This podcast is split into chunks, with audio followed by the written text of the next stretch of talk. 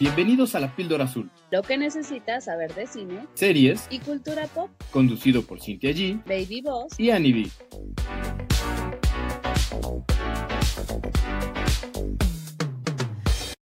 Hello amigos, ¿cómo están? Yo soy Cintia G. Bienvenidos a un episodio más de La Píldora Azul. Están conmigo Annie Baby Boss, que ya nos está presumiendo su playera. Ay, se siente como, como niño en, en el 25 de diciembre. Sí, les dije que estaba bien chida. Así de Stitch. Sí, está muy padre, lo tengo que reconocer, lo que es. Sí. Sí, sí está muy chida. Me gustó, me gustó, me gustó. Fíjate que hace poco, por cierto, vi Lilo y Stitch, como que tenía ya un rato que no la veía. Y dije, "Es una buena película. Y sí es muy buena, o sea, está muy tierna. Tiene, tiene como de todo un poco. Sí, sí, sí. Sigo pensando que no da para un live action y que no entiendo como por qué le van a hacer un live action, pero pues ok. Ah, yo sí le traigo ganas. Espero lo hagan muy bien. No sé, amigo. Yo no le te, yo no le podría mi fe ahí, la verdad. Pues ya veremos, a ver qué tal. Por lo menos sal- sale Dwayne Johnson, ¿no? No, bebé, tú ya estás mezclando todo el universo Disney. No, Dwayne Johnson va a salir en la de Moana porque él eh, hizo el doblaje de Maui. Ese es donde va a salir. Y además es hawaiano. Entonces, Ajá.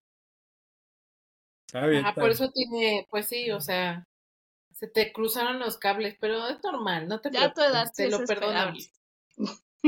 Así soy, deja tú la edad, siempre he sido así.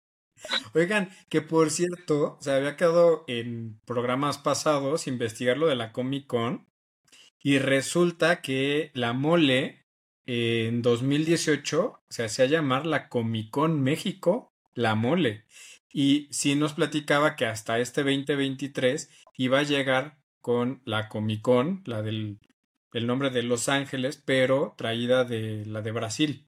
No, Entonces, creo que el digamos, 23, debía haber dicho que el 24, porque este año no fue.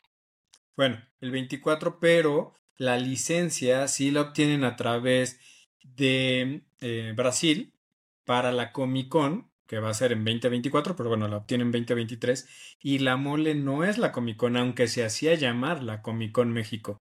Entonces, bueno, aclarando ahí la duda que se había quedado en el tintero. No, sí nos dijo Sin que no era la Comic Con. De hecho, el, el No, pero yo formato me- es hasta diferente, también lo mencionabas, ¿no? Sí, sin embargo, yo caso diferente. le, le decía que yo sí había escuchado la mole Comic Con. Entonces, me puse a investigar y sí se hacía llamar así, aunque no tenía los derechos. Ah, bueno, entonces era una de esas dudas de leak. Ah. No como que nadie estuviera pensando en eso, más bien era como de anoche no podía dormir el No, leak no. pensando en Pero además, y te lo investigas y nos dices, ahí está, lo investigué y les traje la información.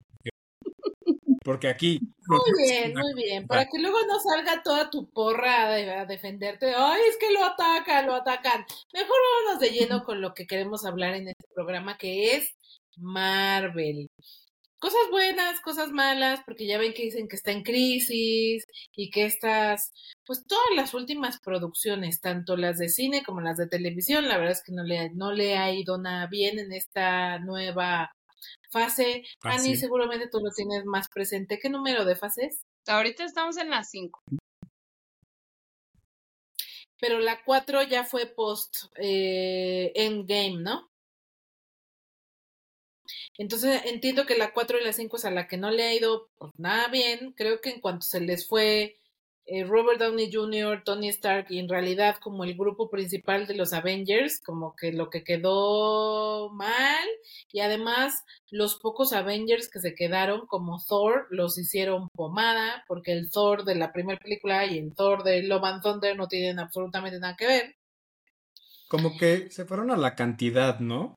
Empezaron a sacar mucho producto y no se clavaron en la can- Ya calidad. no lo pensaron muy bien. O sea, justo como que lo más fuerte de Marvel y por qué se llevó de calle a DC es porque le estaban metiendo demasiado a ir construyendo un universo, irlo tejiendo poco a poco y pensaron como muy bien cómo llevar el hilo con los contenidos individuales de algunos personajes como Iron Man, Thor y luego con las de Avengers, ¿no? O sea, siento que ahí van más o menos y de repente los perdimos en algún momento del camino.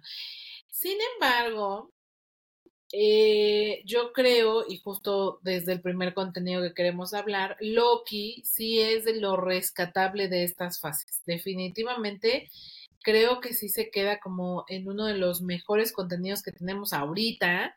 Y no por nada, pues, o sea, mi, mi esposo Tom Hiddleston, o sea, lo está haciendo increíble. Que por cierto me acabo de enterar, no sé si ustedes sabían, que la actriz, que ahorita no me acuerdo el nombre, que interpreta a la villana de The Marvels es su esposa. Sí, ¿Cómo así? Zoe ¿Qué? Sí. Yo también me quedé así como... su esposa y la mamá de su hijo, porque ya, ya, ya es papá. Ya es papá. Creo que se conocieron en que 2019, por ahí leí una cosa así, o sea, es relativamente reciente, después de que la Taylor Swift le, le rompiera el corazón a mi pobrecito, a mi pobrecito. Me lo desairo, la verdad, me lo desairo. Lo hizo menos, güey, o sea, sí lo vio para abajo y dijo, ay, tú qué, pobretón. Seguramente sí dijo así como, como la Belinda, güey, ya los vio feo y dijo, o a lo mejor porque es más grande, a lo mejor ya lo vio muy, muy señor. Dijo, no, yo todavía estoy en la chaviza. y pues bueno, yo no sabía ese chisme, si ustedes tampoco lo sabían, nos acabamos de enterar que son pareja. Y regresando al punto, creo que sí entra dentro de lo mejor. O sea, obviamente no es perfecta. Creo que difícilmente algo dentro de Marvel es así que digas, wow, perfecto. Tiene sus áreas.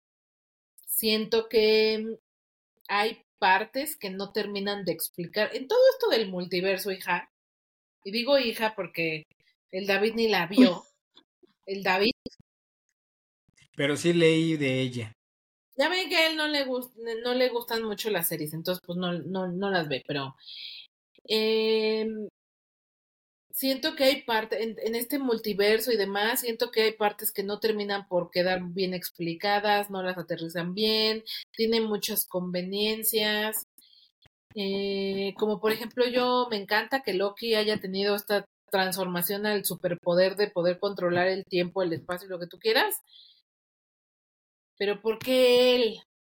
O sea, yo no siento que en ningún momento él tuviera como una, una habilidad especial, un don, una actitud, un algo, un mojo, lo que me digas, que dijeras, es que él tenía que ser porque, porque así, porque él nació para esto literalmente, o sea, no, pudo haber sido él, pudo haber sido cualquier otro personaje desde mi punto de vista. Tenía un grandioso Pero mágicamente un día descubre que él puede controlar el, el viaje en el tiempo y, en, y entre multiversos, ¿no? O sea, él puede viajar hasta al momento de vida que quiera, en el multiverso que él quiera, y eso lo convierte en uno de los personajes más poderosos. Manejaría el tiempo y el espacio, ¿no? Sin crear, por el hecho de estar, ramificaciones. Pero se volvería demasiado poderoso, ¿sabes? Porque literalmente puede volver al momento que él quiera y reescribir las cosas. Es un poder bastante grande. De hecho, estaba ahí leyendo que, bueno, se vuelve Prime, Loki Prime, y que al menos en los cómics hay una parte donde tiene que buscar a los Avengers, a cada uno, la versión Prime, para poder eh, contrarrestar pues malos malos más grandes o villanos más grandes, eh, energía más grande. Entonces que igual en algún momento lo pueden utilizar para eh, Secret Wars. A ver. Habrá que ver qué dirección le dan al universo de Marvel, porque también recordemos que estaban ahí flaqueando por todo el tema que hubo con Jonathan Mayors. Entonces, está por ahí el rumor bastante fuerte ya de que pues vamos a vamos a echar para atrás todo lo que tenía que ver con Kang y que vamos a brincar a Doctor Doom como el nuevo supervillano, pero dentro de todo este, este brinco, también están queriendo ver si tienen la forma de regresar a Tony Stark y a, Black Widow para, ajá, para recuperar a los, a los seis originales, ¿no? Entonces, yo creo que es algo que se suena bastante ambicioso, que quizás sería muy enfocado al fan service, porque el, el fandom está bastante molesto, no está conforme con lo que nos están entregando. Y suena ambicioso, aunque es algo que gustaría bastante, pero todavía no hay nada escrito en piedra, siguen sin resolver del todo si vamos a sacar a Kang, si no lo vamos a sacar, si sí traemos a los otros, si qué onda, o si empezamos a desarrollar más el tema de los New Avengers, es algo que sigue estando claro al aire. Yo creo que incluso, perdón que te interrumpa, por eso es que no hay escena post créditos en Loki y como que termina, sabes, como muy desconectada de todo lo demás que está pasando en el MCU, porque es, creo que es como el statement de que no tienen claro para dónde lo van a llevar. O sea, no saben si van a cambiar de villano, si van a recastear o si incluso volveremos a ver a Loki, ¿no? Porque ya por ahí Tom Hiddleston salió a decir que este fue de su despedida del personaje.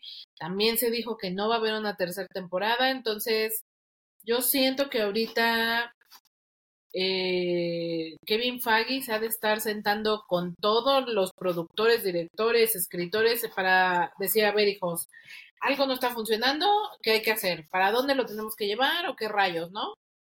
Sí, de hecho estaba eh, leyendo sobre insiders, gente que ha trabajado en Marvel, que lo que en un principio servía, que era que sí había una línea sobre la película, sobre lo que se iba a ir grabando, pero en el camino iban cambiando y así como se iban grabando varias películas al mismo tiempo iban adaptando las cosas. Eh, que eso ya no está funcionando y claramente lo vemos en The Marvels, que igual ahorita hablamos de ello, que acaban siendo como sketches, como si fueran de TikTok, cada escena, y después tratan de juntarlas y forzan una película. Y eso ya no está eh, resultando el día de hoy que contrapone o brinca, porque a Kevin Feige lo ubican como un nerd de los cómics, que tocando el tema de Doctor Doom, en los cómics Secret Wars, quien impulsa todo eso, quien es el malo y lleva a Secret Wars, es Doctor Doom, ¿no? Y traen esas dos líneas, cómo van a, irse hacia Secret Wars y con Mayors como si va a alejar del cómic o se van a acercar ahora con Doctor Doom. Eso por un lado. Ya nos están presentando también a los X-Men que tienen que ver con Secret Wars. Lo están metiendo de otra forma. Y también están los New Avengers, ¿no? Son como las tres líneas que traen. Hay que ver cómo lo van entretejiendo. Pareciese como dicen que han como que quisieron hacer todo, ir metiendo eh, o entrelazando al momento que lo van haciendo y que se perdieron. Ojalá hagan este como team back y puedan otra vez retomar línea porque pues no se ve que vayan a buen puerto. de hecho, ellos hacen un retiro, ¿eh? O sea, ya como creadores real se hacen un retiro en el que van y platican y se sientan a hacer cosas creativas, habrá que hacen, eh, pero sí, sí se, sí se toman ese tiempo, entonces esperemos que se vuelvan a agarrar. Ayahuasca. Es un fin de semana de ayahuasca. Pues yo creo, ¿no? Estaría padre porque si no, ¿de dónde más salen las ideas? Pero pues Ojalá que lo hagan con ganas esta vez porque nos estamos yendo, amigos, nos estamos perdiendo.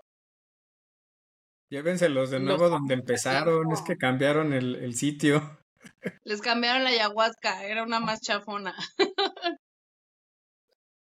Muy bien, ahora retomando un poco el tema, creo que les decía como contenido, Loki definitivamente es la mejor serie para mí que tiene Marvel hasta el momento. Creo que como bien declararon eh, recientemente, se consideró una historia en dos partes, temporada 1, temporada 2. Y creo que la evolución del personaje de Loki en esta serie me gustó muchísimo. O sea, obviamente se humaniza, crece en conciencia, en espiritualidad, en, en este que llaman el gran propósito, ¿no? Que tiene, grandioso propósito, que tiene el personaje. Eh, tampoco, ¿sabes? Eh, Tom creo que logró lo mismo que Robert Downey Jr. O sea, no me imagino a otra persona interpretándolo. Creo que es difícil, sería muy difícil recastearlo, ¿no? O sea, tendría que, tendríamos que llegar al soft reboot que en algún momento va a tener que tener Marvel para como replantear nuevamente todo con nuevos actores interpretando estos personajes, pero no va a ser lo mismo, definitivamente. O sea, creo que Tom logró como realmente volverse uno con el personaje. O sea, así se mimetizó demasiado. Tú ya no, que no concibes a otra persona interpretándolo y que además te gusta mucho lo que él hizo con el personaje, pues también creo que gustó demasiado y cautivó tanto a los más como rigurosos y seguidores de los cómics como a los nuevos eh, reclutas, ¿no? O sea, y a muchas generaciones, chiquitos, grandes.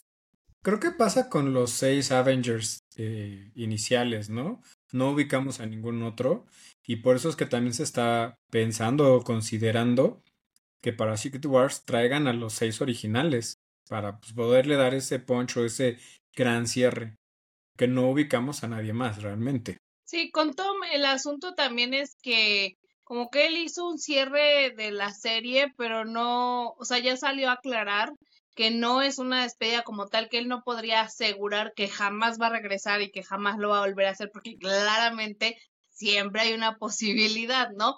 Entonces ya, ya después de que todos dijeron, ya se despidió y no sé qué y no sé cuánto, dijo él, o sea, tampoco. Igual, igual habría chance, pero vemos, vemos. Por ahorita estamos bien, todo fine. Yo no sé mañana, diría una canción de salsa, ¿no? ok, ok. Creo que más allá de eso, otros grandes aciertos son eh, Owen Wilson como Mobius, o sea, ese cast, ese cast también estuvo increíble. Qué buen personaje, también es otro personaje que, que quiere seguir viendo, o sea, si a mí en alguna otra película con algún otros otros personajes me lo pones ahí, yo lo voy a agradecer, te va a hacer sonreír, vas a decir chingón, o sea, estoy dentro. Lo mismo con Obi, Uroboros, Oroboros, no sé cómo se pronuncia, pero es Obi. Eh, este actor, ¿cómo, ¿cómo cae bien? O sea, desde todo en todas partes al mismo tiempo, ya es como de, güey, amo verlo, me encanta verlo. Me encantó lo que hizo con este personaje, es como muy, ¿sabes? De repente siento que es demasiado él. No sé si es buen actor o no, pero lo que él hace en pantalla me gusta bastante, realmente me gusta bastante también es otro de los grandes como aciertos de la, de la serie y en, y en general la historia. O sea, creo que te digo, pese a que siento que tiene conveniencias, huecos, que hay cosas que no me gustan, en general todo esto funciona bastante bien, pero estos tres actores creo que son como la piedra angular de que haya funcionado bastante bien. Yo también pensaba que eh, Majors lo había hecho bien, yo sí lo veía como un buen antagonista para esta nueva fase pero pues bueno, ya ni llorar es bueno. La verdad es que no, no quiero como hablar más, más de eso y quizá ahora, si tú no tienes nada más que agregar, Ani, de lo positivo, me iría a lo, lo peor de la serie que es Silvi. Para mí.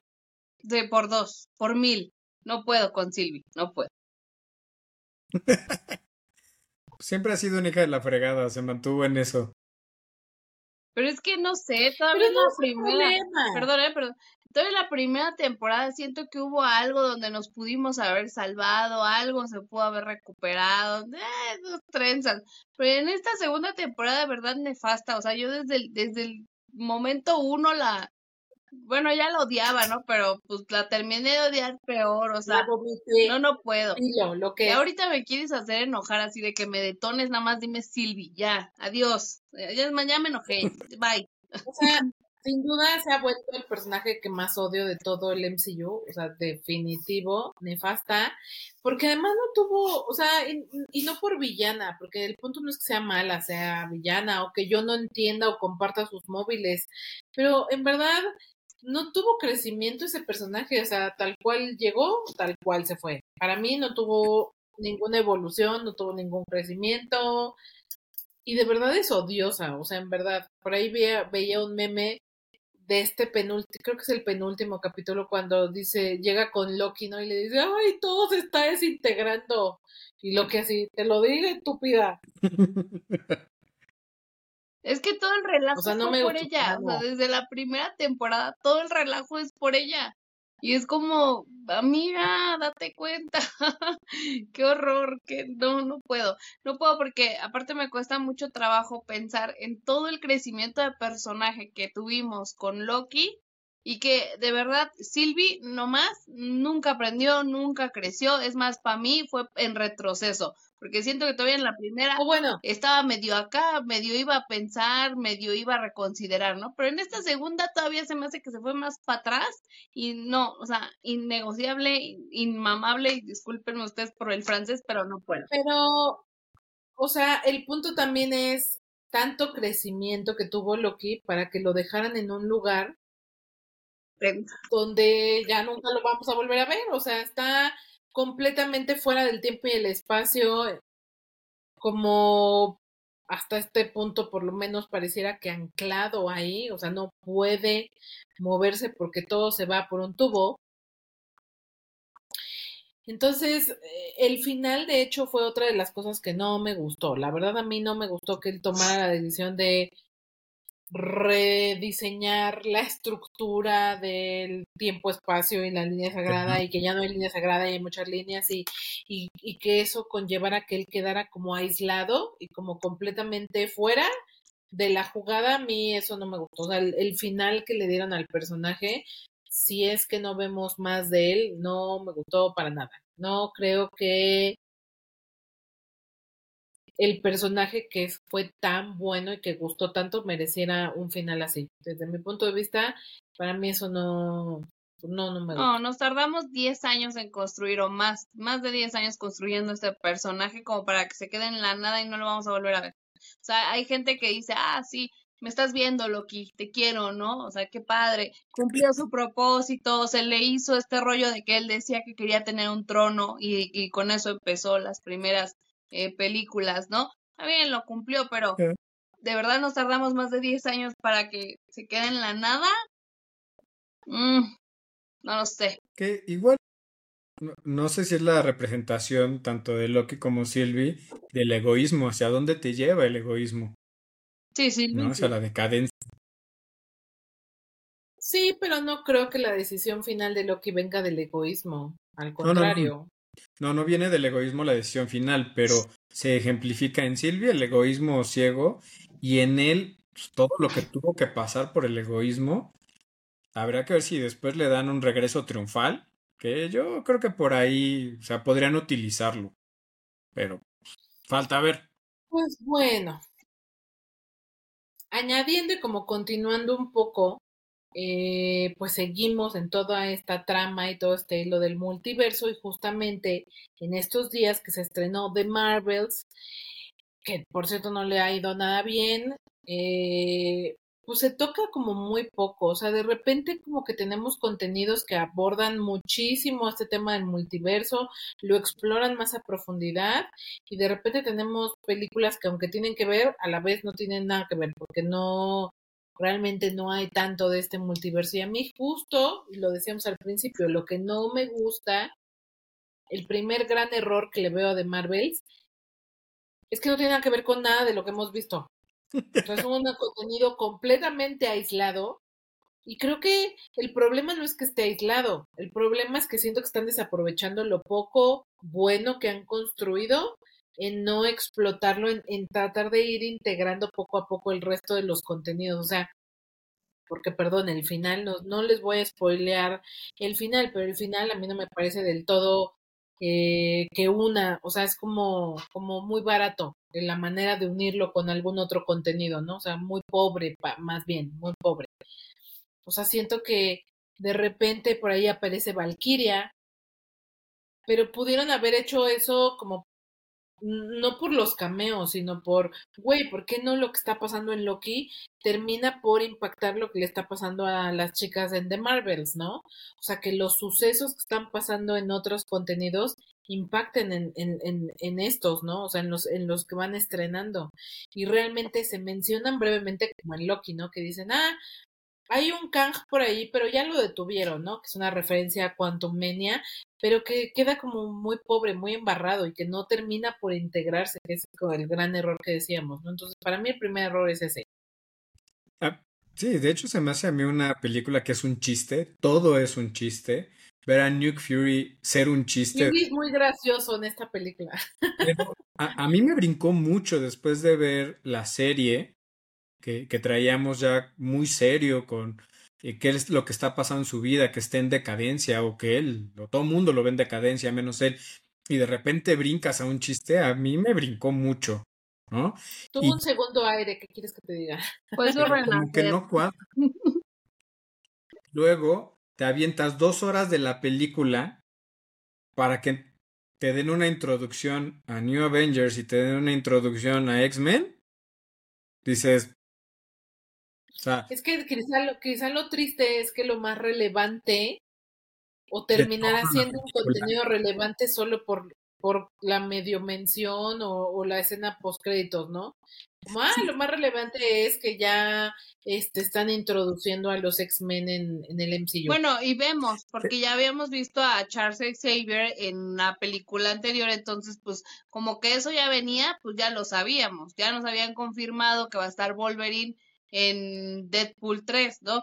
Entonces, pues no es como que no tuviéramos idea, hubiese sido una sorpresa hace 10 películas, ¿no? Ahorita ya sabíamos que venía lo de X-Men, realmente no me aportas nada. Una escena con, con Bestia, pues, ¿qué me suma? Porque realmente no, no hay nada de revelador como en otras escenas postcréditos, ¿no? Y también este tema de New Avengers, también ya lo sabíamos, ¿no? Realmente no te están aportando nada. Pues no, pero como dice, sí, o sea, lo más importante de la película son 30 segundos, dos sketches de 30 segundos cuando te aventaste dos horas. Y como dices, ¿no? O sea, o, o, haces todo un crecimiento del personaje, como pasó en las primeras de cada uno de Iron Man, de Hulk y demás, y entonces ya llevas a que impacten lo demás, o empiezas a entrelazar todo.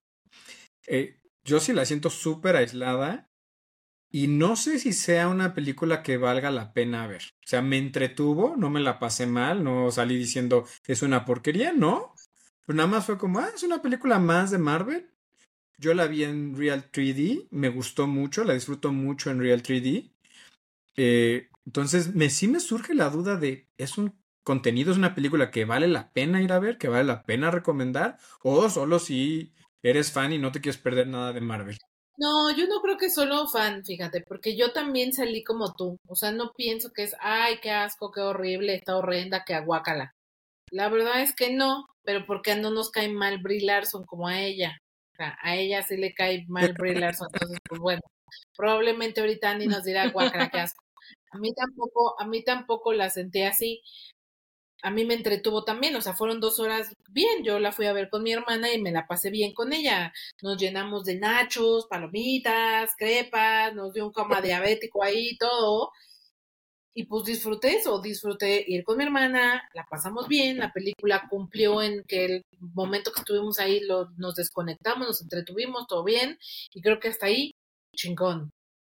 Pero en mi perra vida, perdón que lo exprese así, la voy a volver a ver. O sea, no, no me hace volver ni por los gatitos, güey, imagínate. Ah, e, e, eso también está muy bonito, los 20 mil gatitos. Sí, ese es un gran acierto. También están muy bonitos los gatitos, pero ni por los gatitos la volvería a ver. No, y aparte eso dura cinco minutos. Tampoco es como que digas, ay, wow, toda la película están presentes. No, bueno, yo lo que le decía a mi hermano es, no es una mala película porque tampoco seamos injustos, no lo es, pero no creo que valga la pena verla en cine. Yo para mí te puedes esperar a que salga en streaming y un domingo que no tengas absolutamente nada mejor que hacer, la puedes ver y no te la vas a pasar mal. Tampoco es la mejor película del mundo de que no te la puedas perder, pues no. Y yo siento que también otra de las grandes fallas es la villana. Mm, la villana a mí no me terminó de, de, convencer. Su causa creo que era justa, puede ser que sí, eh, puedo entender la molestia que tendría. Sin embargo, no hubo forma en la que yo le creyera nada a, a esta chica. No, no pude. ¿Sabes cuál fue el error? Y se lo escuchaba a, creo que fue Mr. X, de... Top Comics. Eh, eh, no, Pelicomics es César. No, no, no te confundas, amigo. Top Comics. Ah, sí, Top Comics, sí. Perdón, ya estoy sorda. La edad. La edad. Eh, él lo explicaba, él lo explicaba mejor. O sea, se supone que la Capitana Marvel es el personaje más poderoso de todo el universo del MCU, ¿no? Se supone que es super mega fregona. Y la villana, por supuesto que le quedaba corta, o sea, era una villana que no, no podía contra ella, o sea, no era una rival. Y, y, eso llevaba a que las compañeras que tenía, que en este caso es Mónica Rambeau y Miss Marvel, también sobraran y quedaran cortas. Entonces lo que decidieron hacer fue quitarle poder, o sea, hacerla como más terrenal y eso fue una pésima, o sea, decisión, porque si tú sabes y todos sabemos que es de las más poderosas y le restas tanto, yo justo una de las cosas como de las conveniencias o que dije es que aquí sí le fallaron cañón fue cómo veo a Capitana Marvel y que le está costando mucho una villana que claramente se ve corta. Sí, o sea que no es la gran villana, pero le cuesta trabajo, o sea, no puede sola y necesita ayuda. Y no me la compro, o sea, en ningún momento me la compré. De repente ellas sí interactúan muy bien, o sea, a mí sí me gustó cómo interactúan cuando intercambian y ya funciona bien esto del intercambio. Creo que incluso esta onda de que, de, que intercambien es, tenía como mucho potencial, ¿no? Como el móvil de la mujer tenía potencial, la onda del intercambio tenía potencial, pero algo se quedó corto.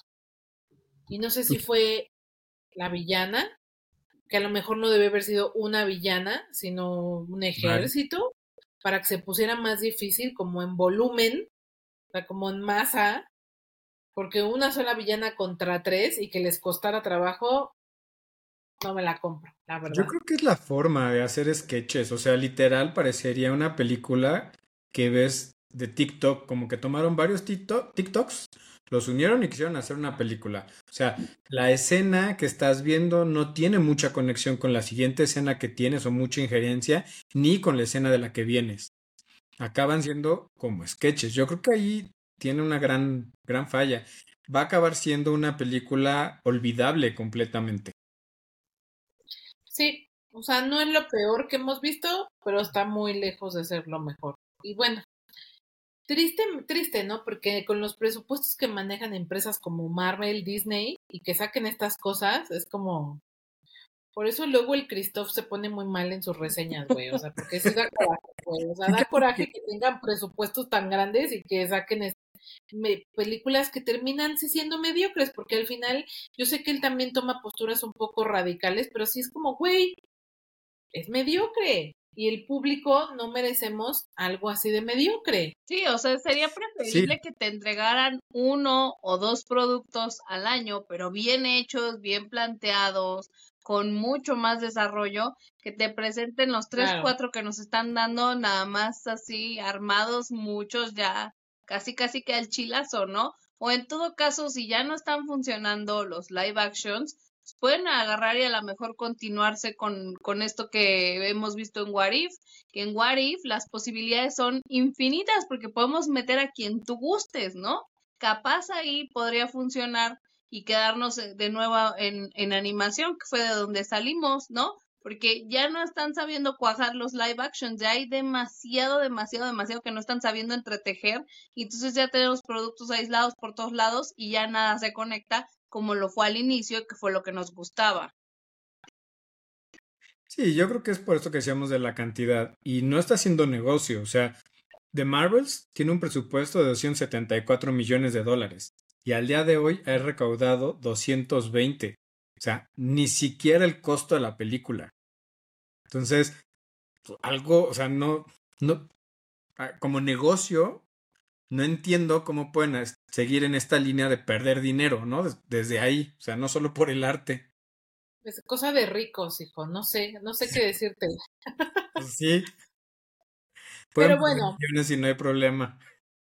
como diría Annie, ¿quién es uno para juzgar? Aquí solo uno omite opiniones humildes, sobre todo humildes. Y pues ya lo dijo Annie, ¿vale la pena ir a ver a cine? Probablemente no. No creo que tenga nada espectacular que decida uno ver al cine. Sin embargo, yo les diría, a mí no me molestó pagar el boleto y gastarme todo ese dinero en Nacho, en combo Nachos. porque lo pasé bien con mi hermana. Entonces yo sí, como lo hemos dicho anteriormente, ¿no? En un date que vas con alguien y la pasas bien y luego ya se te olvidó y ya lo más importante es el date. Ahí está chido. Ahí aplica y creo que está bien. Sí. Que por cierto, algo que, sí me gustó mucho fue el intro de Marvel. Según yo ya lo iban a hacer súper corto y ahora fue como algo intermedio y fueron saliendo los personajes como era antes. Y eso me gustó mucho y en 3D se ve muy chido, ¿eh? Esa parte sí la disfruté muchísimo. Y oiga, Lick, ¿por qué no le gusta a Brie Larson? ¿Por qué la odia? Mm, o sea, me, me caía mal, me cae mal porque se me hacía muy Ajá, sí, Su vibra no me gusta, se me hacía muy como prepotente, muy altanera, que de hecho sí siento que le bajaron en esta película esa actitud que tenía. Y, y entonces no, o sea, no me caía porque no me machaba, ¿no? Ahorita en esta película ya la toleré, me la pasé bien, o sea, no me arrepiento de nada. Yo sí la disfruté, quizá la volvería a ver, pero si no la han visto, yo no les recomiendo verla en cine. Espérense, porque no se están perdiendo de nada. No es Avengers, ni está cerca de serlo. Que algo que me llamó mucho la atención de Brie Larson, no sé si ustedes se dieron cuenta, es que está muy delgada. Sí, es flaquísima, flaquísima. De hecho, le pusieron, le ponían rellenos a sus trajes porque no los llenaba la muchacha. Y ahora ya no le pusieron, ¿o qué? Porque o sea, sí me llamó mucho la atención porque la diferencia es mucha. Ay, el comentario perro de la noche. El no, no lo digo en mala onda. O sea, nada más me llamó. ahora no les pusieron los rellenos. no, bueno, es que. O sea, sí brinca que ahora se ve muy compacta y yo no me acordaba que estuviera así de compacta y fue como de, órale, ¿qué onda? Sí, sí, cuando salió la de la de Endgame, eh, hasta hicieron memes de que a Tom Holland se le veía más pompi que a, que a Capitana Marvel. O sea, desde siempre, pero es que ella es muy delgadita, está muy, muy, muy flaquita, muy. Pues sí, bueno, está bien. Como te dije, ¿quién es uno para juzgar? Así es que ustedes decidirán si vale la pena o no verla en cine, sí es una película que cumple con entretener o se queda demasiado mediocre y entonces a lo mejor lo que pasa es que ahora nos estamos, cada vez más hay películas mediocres y cada vez más nosotros como audiencia nos empezamos como a conformar con esas películas mediocres. Pero eso usted lo decía. No podíamos dejar de hablar de estos dos. Bueno, Loki no es estreno, pero era como eh, el cierre de una serie muy relevante y para Marvel, por, por lo menos para todos los que nos gusta el cine de superhéroes. Así es que ya lo dijimos, se tenía que decir y se dijo. Muchísimas gracias, Ani, David. Muchísimas gracias a todos los que nos escuchan episodio a episodio. Ya saben, nos pueden seguir en las redes sociales donde subimos un chorro de noticias. Ahí está todo el chisme, miren, está, es, todo esto está ahí. Así es que síganos en la píldora azul con una A entre píldora azul en Instagram y Facebook. Muchísimas gracias y nos escuchamos en el siguiente. Adiós. Chao. Manténganse reales.